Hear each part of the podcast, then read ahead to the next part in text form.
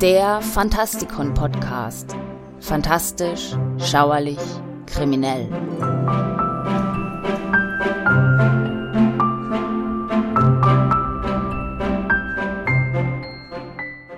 Wenn wir an ein Theater denken, stellen sich die meisten von uns eine Bühne vor, komplett mit Vorhängen, grellen Lichtern und einem aufmerksamen Publikum, das sorgfältig hinter einer vierten Wand positioniert ist. Wir denken an Schauspieler, Schriftsteller und Regisseure, die alle das nächtliche Treiben einer unbestimmten Aufführung leiten. Was aber wäre, wenn diese Barrieren nicht mehr existieren würden? Was wäre, wenn dein Zuhause zur Bühne würde Gibt es irgendwo mehr Privatsphäre oder Intimität als in deinem Zuhause?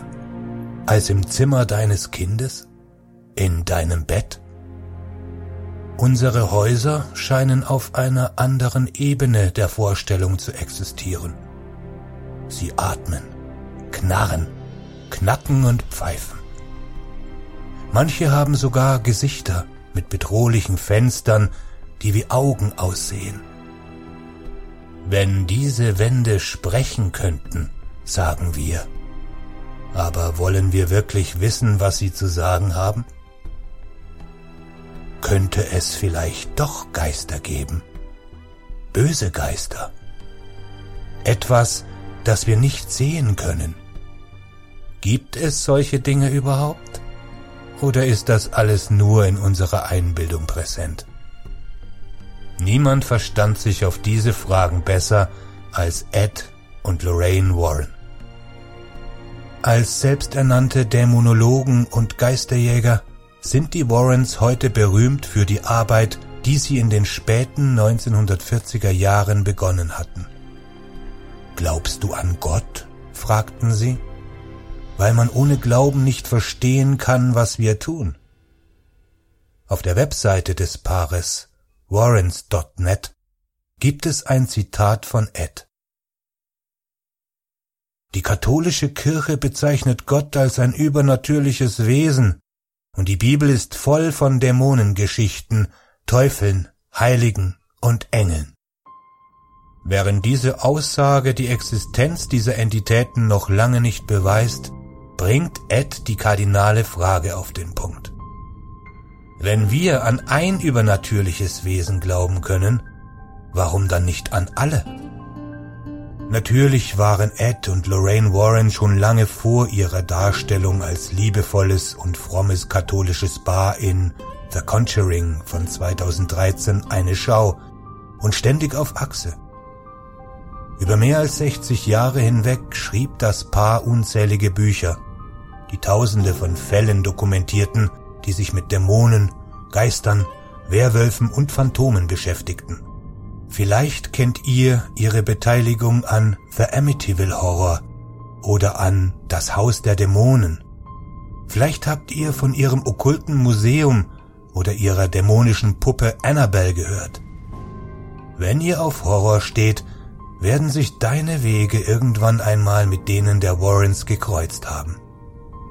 Ed wurde als Edward Warren Miney am 7. September 1926 in Bridgeport, Connecticut geboren. Sein Vater arbeitete nachts als Polizist, während seine Mutter angeblich Alkoholikerin oft abwesend war und ihn allein mit seiner Schwester zurückließ. Später behauptete er, dass ihr Zuhause heimgesucht worden sei und dass er seinen toten Großvater nachts durch das Haus laufen gehört habe – wobei sein Stock mit schweren Schlägen auf den Boden schlug. Eds Verbündete wurde Lorraine Rita Moran am 31. Januar 1927 geboren. Sie besuchte die renommierte katholische Mädchenschule Laurelton Hall. Die Auswirkungen ihrer Erziehung sind in Lorraines poliertem, hochklassigem Aussehen und Eds unhandlicher, investigativer Stimmung deutlich zu erkennen. Beide waren fantasievoll und in rauen katholischen Umgebungen aufgewachsen, was zweifellos ihre Arbeit beeinflusste. Das Paar traf sich zum ersten Mal im Jahre 1943. Ed war ein Platzanweiser im örtlichen Kino. Es war das Jahr, in dem Frankenstein den Wolfsmenschen gespielt von Bela Lugosi traf. Lorraine war eine Schülerin, die bereits vor einer französischen Lehrerin zugegeben hatte, dass sie Lichter um einzelne Personen sehen könne. Und wie Lorraine uns erzählt, war es Liebe auf den ersten Blick. Sie heirateten mit 17 und 18 Jahren, begannen ihre Karriere als Geisterjäger und suchten nach Zeitungsartikeln in den Zeitungen, in denen es um Gespenstergeschichten und paranormale Aktivitäten ging. Sie nahmen dann Kontakt mit den Familien auf, um ihre eigene Neugier zu befriedigen. Ed erklärt ihr Vorgehen so. Ich gehe auf die Mitte der Straße hinaus, wo mich alle sehen können, und ich fange an, das Haus zu skizzieren, mit Vorhängen, die hin und her flattern. Was macht er denn da? fragen sich die Leute. Ich mache eine wirklich schöne Skizze des Hauses mit all den Geistern, die daraus hervorkommen, und ich gebe sie Lorraine. Sie klopft an die Tür, und mit ihrer irischen Persönlichkeit sagt sie, Oh, mein Mann liebt es, Spukhäuser zu skizzieren und zu malen, und er hat das für sie gemacht. Eds Kunstwerke und Lorraines Charme brachten sie ins Haus. Ed würde dann als Ermittler fungieren und sein Notizbuch öffnen, um seine Ergebnisse festzuhalten, während er die Bewohner interviewte. Unterdessen würde Lorraine Warren allein gelassen werden, um das Haus zu durchsuchen. In einem Schlafzimmer würde sie auf den Betten von Familienmitgliedern sitzen, wo sie den besten Kontakt bekam. Und wenn sie einer Familie helfen, mit ihrem Spuk fertig zu werden, würden die Warrens niemals etwas für ihre Dienste verlangen. Stattdessen verwandelten sie ihre Geschichten in Fallstudien und begannen sie zusammen mit Eds Gemälden zu verkaufen, während sie am Northeast College Vorträge und Kurse über Dämonologie gaben. Mit ihren Erfindungen schafften sie es, ein bescheidenes Leben führen zu können. Im Jahre 1952 gründeten sie die New England Society for Psychic Research und ihr okkultes Museum im hinteren Teil ihres Hauses. Mit Schnickschnack, Masken und Tarotkarten gefüllt, ähnelt es den staubigen Eingeweiden eines Theaters, randvoll mit wertlosen Requisiten aus vergangenen Produktionen. Das Museum spielt eine kleine Rolle in The Conjuring, das sich auf die Erfahrungen der Warrens mit der Familie Perron konzentriert. Während sie den Film promoteten, erklärte Lorraine Warren, vieles ist genau so passiert. Aber die Realität des Perron-Falles erzählt eine andere Geschichte. Carolyn Perron hatte sich spontan für das Rhode Island Farmhouse entschieden. Sie und ihr Mann hatten nur das wenige Geld, das Roger von seinen langen Arbeitsfahrten erhielt, wobei er Carolyn und ihre fünf Töchter allein im neuen Haus zurücklassen musste. Die Warrens tauchten ungebeten vor Carolyns Haustür um Halloween 1974 herum auf. Damals teilte Carolyn ihre Recherchen über das Haus mit Lorraine Warren, einschließlich ihrer Entdeckung der vermeintlichen Küchenhexe Batseba Sherman. Ihre akribischen Notizen und ihr Tagebuch wurden von Lorraine Warren ausgeliehen und von ihr nie zurückgegeben. In dem Bemühen, Werbung zu machen, hielten die Warrens Vorträge über den Fall und enthüllten die tatsächliche Adresse der Familie, was dazu führte, dass Scharen von Geisterjägern und religiösen Fanatikern vor dem Bauernhaus auftauchten. Dies befeuerte nur Rogers Abneigung gegen die Warrens, die er oft als billige Scharlatane bezeichnete. Er warnte seine Frau, sie werden dich nur wegen ihrer traurigen Berühmtheit benutzen, für ihre eigenen Zwecke. Aber Carolyn war bereits im Netz. Je mehr ihr Mann protestierte, desto mehr wurde sie auf die Seite der Warrens gezogen. Die Kinder heizten die Situation mit ihren Streichen zusätzlich auf, und ihre eigenen Forschungen hatten das Ganze am Leben erhalten dieses Bedürfnis nach etwas, das es geben muss. Als die Warrens im Haus eine Seance abhielten, durften die Kinder endlich ihre angestaute Energie in einer erschöpfenden Aufführung hervorbringen. Wie ein Sünder vor einem Fernsehprediger warf sich Carolyn in ihre Trance. Sie gab vor, besessen zu sein und erreichte bald den psychologischen Klimax, nachdem sie sich gesehnt hatte, den Höhepunkt des Warren Home Theater. Roger beendete die Show abrupt, indem er Ed ins Gesicht schlug. Er prügelte beide Warrens beinahe aus dem Haus. Einige Skeptiker glauben, dass die ganze Heimsuchung nur von einer fantasievollen Mutter verursacht wurde, die allein in einem alten Haus zurückgelassen wurde, mit fünf Kindern, die ständig Streiche spielten. Roger glaubte nie, dass Geister oder Dämonen im Haus waren. Aber die Warrens brauchten niemals echte Beweise, um eine gute Geistergeschichte zu entwickeln.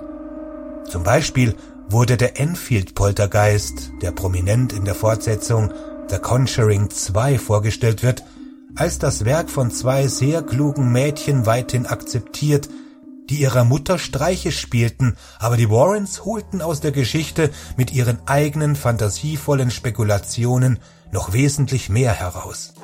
Es wurden niemals echte Beweise erbracht, um die Behauptung der Warrens zu stützen. Und Guy Lyon Playfair einer der Chefermittler des Falles Enfield Poltergeist, behauptete, die Warrens seien plötzlich ungebeten aufgetaucht, blieben nur einen Tag und versuchten einfach Geld aus der Sache zu machen. Wenn die Warrens jedoch berühmt werden wollten, würden sie mehr als kindische Streiche und Gerüchte über eine Hexe brauchen. Sie würden etwas Größeres, Schrecklicheres und Fesselndes brauchen. Und diese Gelegenheit würde sich bald in dem ruhigen Seeuferdorf von Amityville, New York präsentieren. Ed und Lorraine Warren arbeiteten seit etwa 30 Jahren von Tür zu Tür.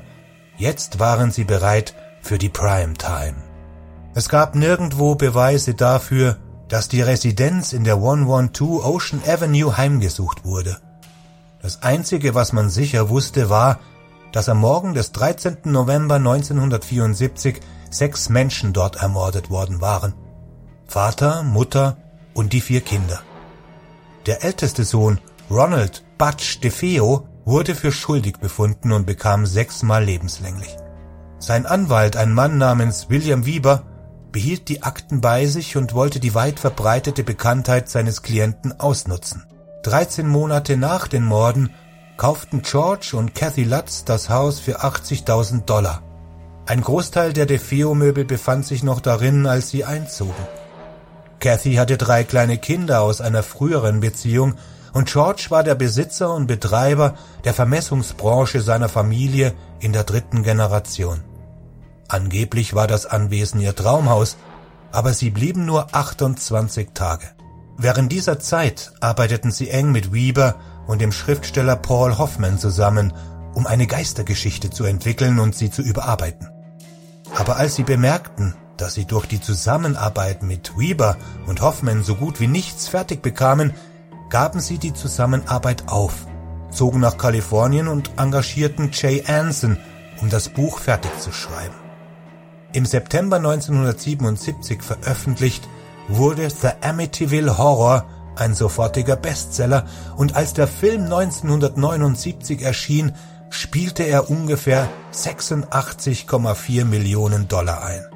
Aber vor der Hollywood-Version und nur Monate nachdem die Familie Lutz im Januar 1976 die 112 Ocean Avenue verlassen hatte, kamen die Warrens mit einem Nachrichtenteam von Channel 5 New York an.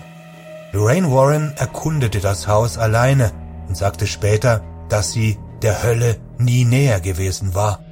Die Kamerateams sagten das Gegenteil und gaben an, dass sie nichts Ungewöhnliches miterlebt oder erlebt hätten. Trotzdem behaupteten Ed und Lorraine Warren, dass das Haus tatsächlich heimgesucht wurde. Sie wurden interviewt, traten im Fernsehen auf und wurden als Experten und Autoritätspersonen auf diesem Gebiet angesehen.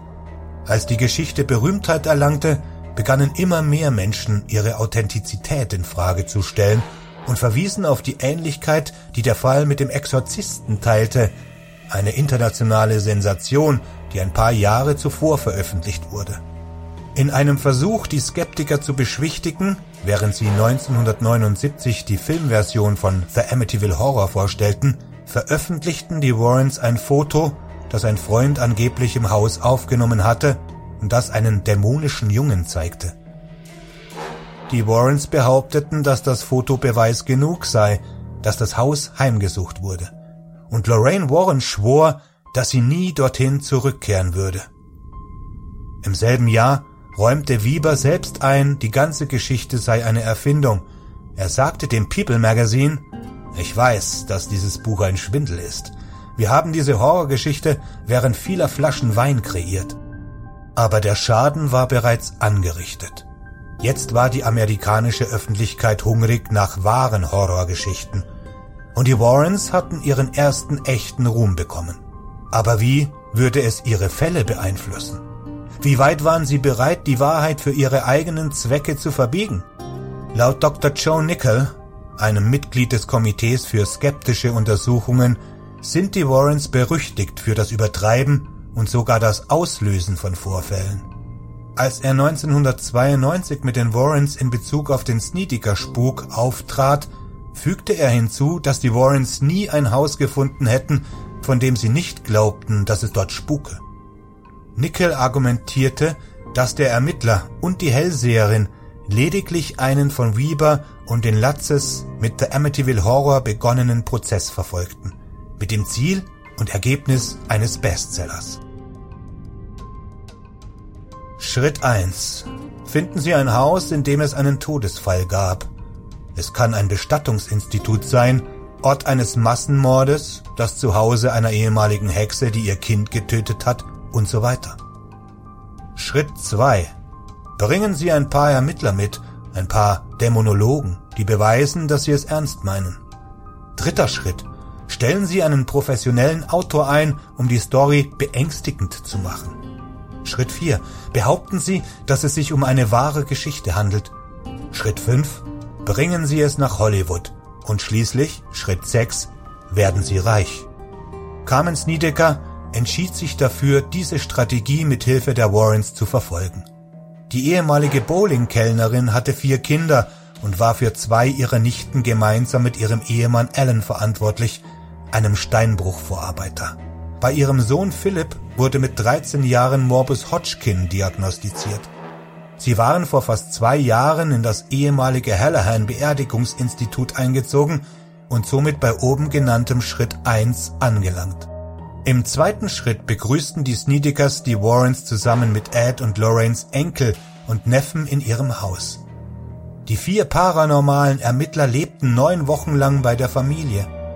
Während dieser Zeit änderten sie die ursprüngliche Geschichte von Philipp, der angeblich Geister sah, in eine komplette dämonische Präsenz, während sie unter dem Einfluss von pharmazeutischen und Freizeitdrogen standen.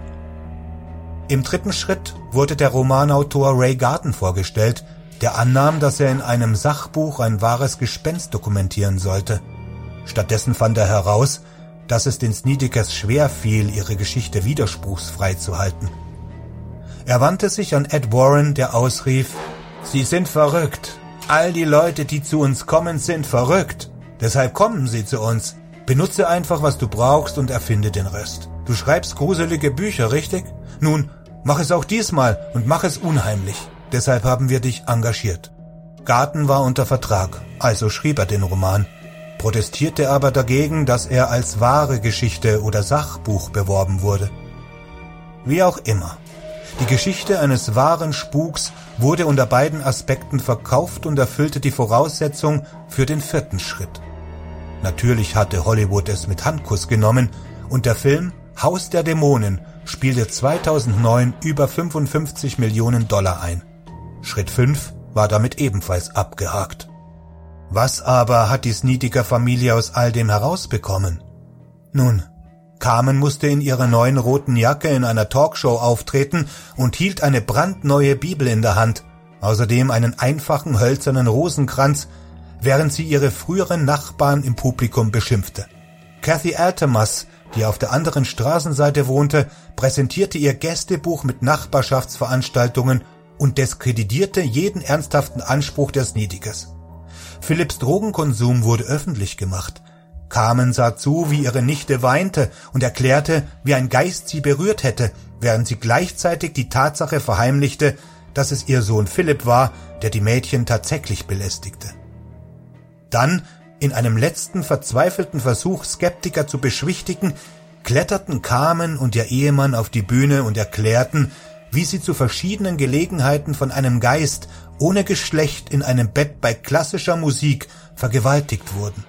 Sie erschufen auf der Bühne die Szene neu. Es war keine normale Vergewaltigung, erklärte Alan. Carmen fügte hinzu, dass sie einmal die Straße herunterlief, während sie den ganzen Weg über sodomiert worden war. Sie brachte diesen Satz kaum ohne ein sichtbares Grinsen hervor. Schließlich wurden die Warrens auf die Bühne gebeten. Lorraine Warren war die personifizierte Stille, das Auge des Sturms, mit Ed zu ihrer Linken und Carmen zu ihrer Rechten. Beide griffen die Skeptiker verbal an, ließen sie nicht zu Wort kommen und benutzten die katholische Kirche als Schutzschild. Dr. Joe Nickel argumentierte, dass der Snedeker-Fall dem gleichen Muster wie der Amityville-Schwindel folgte. Ed Warren sah ihm ins Gesicht und drohte mit Gewalt. Er argumentierte, dass der Schwindel nicht bewiesen sei. Carmen kam herein und bezeichnete Nickel als einen Atheisten, der nichts von dieser katholischen Angelegenheit wisse. Es ist dieser Moment, in dem man erkennt, dass die Warrens nicht wie ihre Interpretation in The Conjuring waren. Ja, Lorraine Warren scheint ausgeglichen und poliert, aber Ed war kein Heiliger. Er war aggressiv, argumentativ und geradezu kindisch. Schlimmer noch, keiner von ihnen schien gebildet oder raffiniert genug zu sein, um ein Meisterstück zu verwirklichen. Das ist der Grund, warum die Sneedekers nie reich wurden und warum die Warrens noch immer versuchten, Geld aus ihrem geheimnisvollen Museum zu ziehen und etwas bei ihrer Varenology-Tour zu verdienen. Ed starb 2006 und Lorraine Warren hat ihr Geschäft weitergeführt, aber die Wahrheit ist, dass sie nie Wissenschaftler oder Retter waren. Sie waren nur ein paar zottelige Kinder, die sich für Geistergeschichten interessierten, eine rebellische Ader hatten und einen Weg sahen, mit ihrer Kunst Geld zu verdienen. Ed mit seinen Gemälden, Lorraine mit ihren Büchern. Sie wollten die Hollywood-Version von sich selbst sein, waren aber so weit von ihren Charakteren entfernt, wie es die Filmversion Annabelles von ihrer wahren Raggedy Ann-Form ist. Das war's für heute. Mein Name ist Michael Percampus und ich würde mich freuen, wenn wir uns demnächst wiederhören.